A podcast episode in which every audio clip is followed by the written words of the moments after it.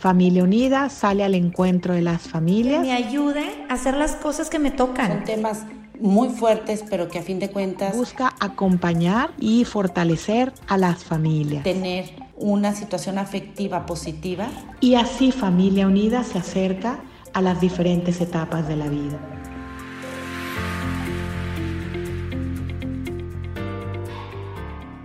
Soy el padre Jorge Enrique Mujica y les damos la bienvenida a un episodio más del podcast de Familia Unida.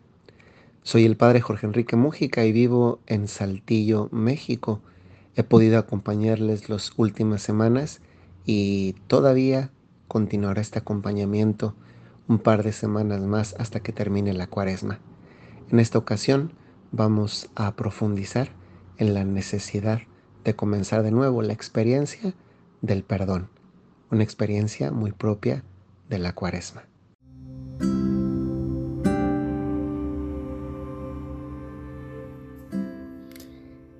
Algo de lo más humano que puede haber son los errores. De hecho, nos damos cuenta que nos equivocamos y nos equivocamos mucho y muy frecuentemente. A veces esos errores que cometemos en la vida laboral, por ejemplo, en la vida de estudiantes.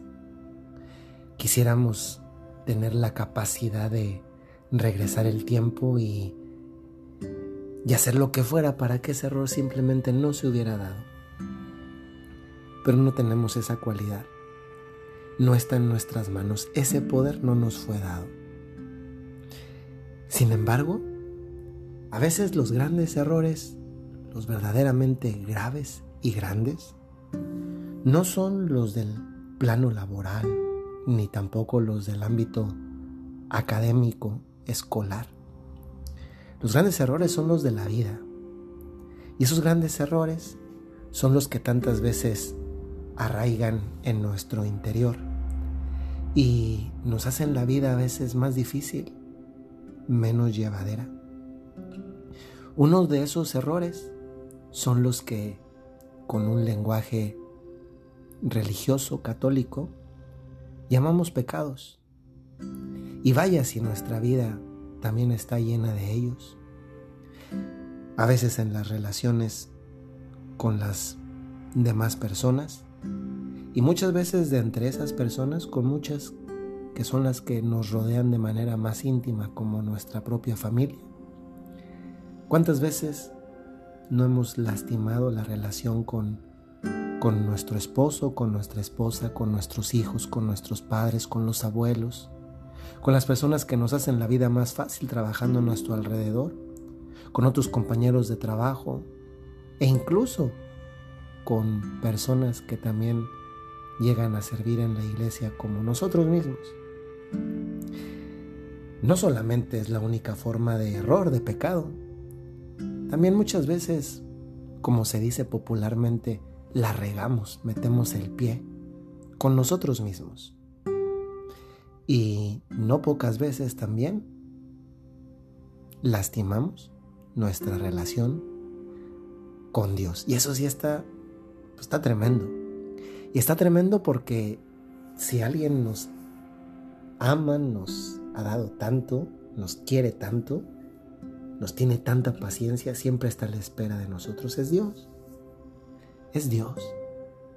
Este mismo Dios que dio la vida por nosotros, este mismo Dios que nos amó tanto hasta llegar a la cruz. Y en cuaresma, una experiencia, no sé si decir correctamente del pasado, pero en muchos casos sí, es que en cuaresma experimentamos como ese esa vocecita interior que nos dice, ven a mí, ven a mí, ven a mí.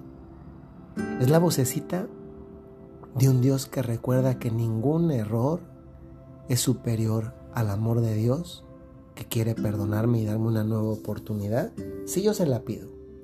Y esto no, no va de edades, porque si a veces cometemos errores y pecados, no están circunscritos solamente a un momento de la vida pecados los tenemos a veces cuando somos pequeños, adolescentes, grandes, adultos mayores.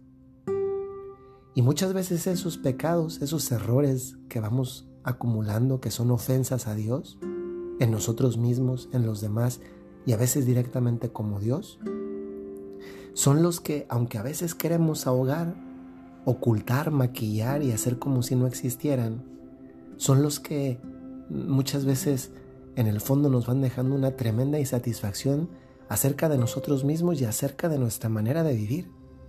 Sí, por la vida a veces podemos ir con una sonrisa, una sonrisa pues a veces no tan natural, o al menos cuando nos damos cuenta no tan auténtica.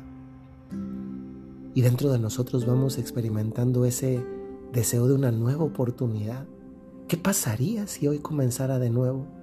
Si pudiera haber un borrón y cuenta nueva de esas palabras hirientes que dije a mi esposa, de ese trato que dispensé a mis padres, de ese fraude que hice, de ese robo, de esa mirada que, que realicé, de eso que vi, de eso que escuché, de aquello que critiqué y podemos irle sumando todo, todo lo que queramos, de tantas veces que yo sentía que debía estar cerca de Dios y no estuve, de tantas veces que me invitaron, vamos a misa un momentito, se va a pasar rápido el tiempo y que sabía que necesitaba agradecer y que no lo hice.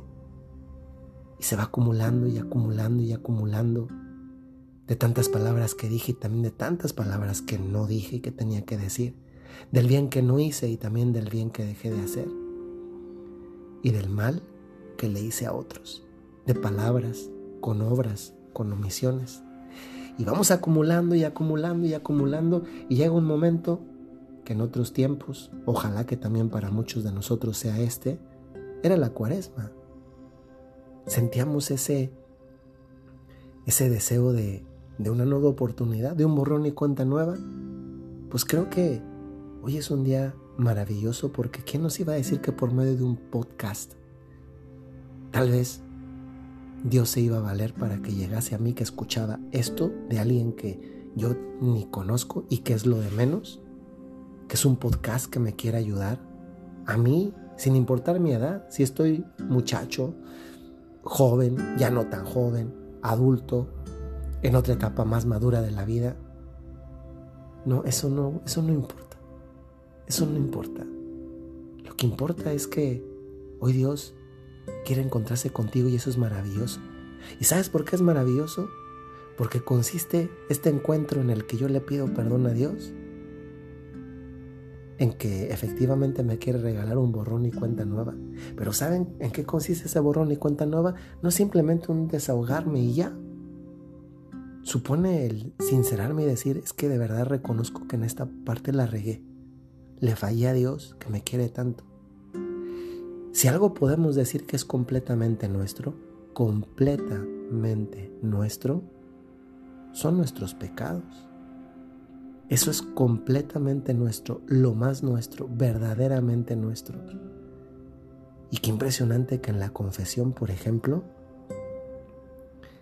yo le doy a Dios lo que es completamente mío mis pecados, lo que nadie más querría de mí. Y lo sorprendente no es solamente que Dios lo tome y se lo quede y se lo haga propio. Lo impresionante no es solamente eso. Lo impresionante, lo verdaderamente impresionante, es que Dios a cambio me dé lo que no es mío y que sí es completamente de Él. Y me refiero a su amor convertido en perdón. Y eso me lo da y me lo llevo y por eso me produce alegría y tengo una nueva oportunidad.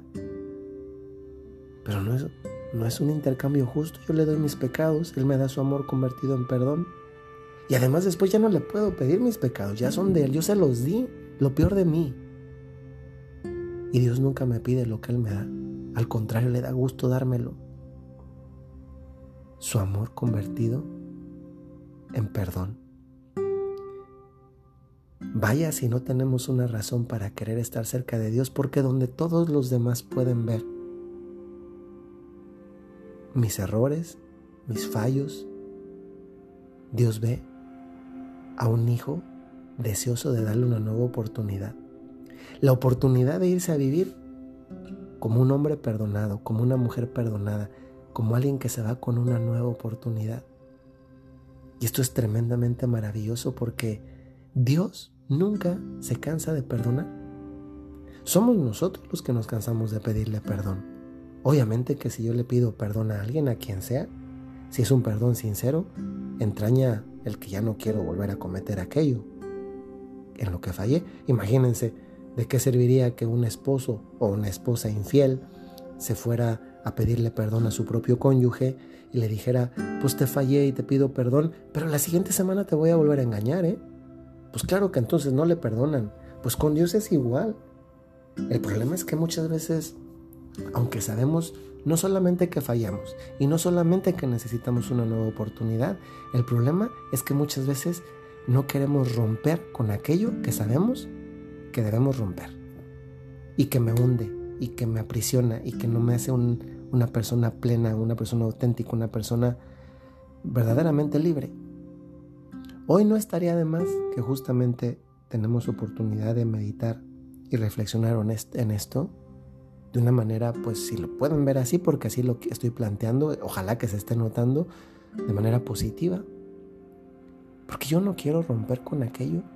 Tal vez eso en el fondo lo que me demuestra a, a mí personalmente es que me falta más amor a Dios, a mí mismo, a mí misma también, y también una tremenda fuerza de voluntad, en este caso carente. Ojalá que hoy podamos tener el inicio de una nueva vida, porque la verdad es esa. Hoy es el primer día del resto de tu vida. Y como que para comenzar ese primer día del resto de nuestra vida, con esa necesidad que en el fondo sabemos que tenemos de, de comenzar de nuevo, saber que tenemos la posibilidad de hacernos, hacerlo si nos acercamos a Dios y le pedimos perdón, pero también con la voluntad de querer vivir como quien pide perdón y también con la responsabilidad de quien es invitado a irse a vivir como un hombre y como una mujer perdonada.